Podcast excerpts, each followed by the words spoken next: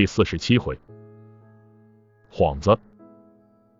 在我成年了以后，周围开始有很多人信一个人，家中供奉着他的名字——大贤良师张角。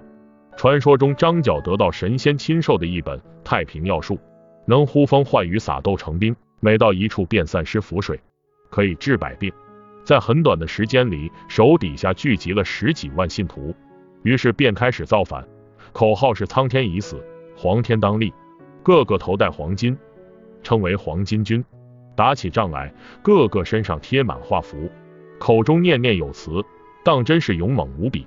后来大哥和我们便是因破黄巾军而扬名天下的，这是我始料未及的。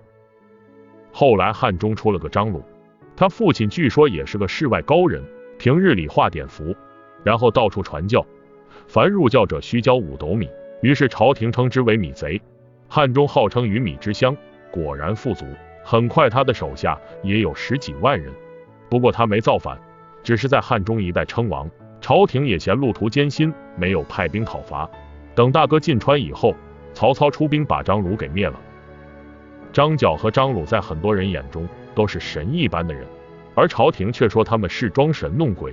后来证明他们的确不是神，但为什么会有那么多的人追随他们呢？子龙说，要想成事，必须找个借口。喝了一口水以后，接着对我说：“这么说吧，三哥。”你走在大街上，肯定不是见到一个人就打吧？至少他踩了你一脚，或者他瞪了你一眼。这跟造反的道理一样，老百姓吃不上饭，必然要反，但一定要有个借口，比如张角的天平要术，比如张鲁的五斗米。听子龙这么一说，我忽然想起小时候听大人说书，最常说的就是高祖斩白蛇的故事。说书的说高祖本来就不是凡人，而是一条龙，还是红颜色的龙。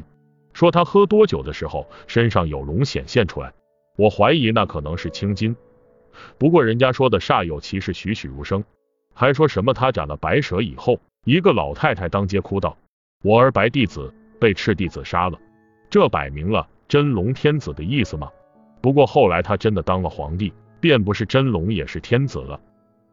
按子龙的意思，这高祖当年斩白蛇也是个幌子了。忍不住又接着想了下去。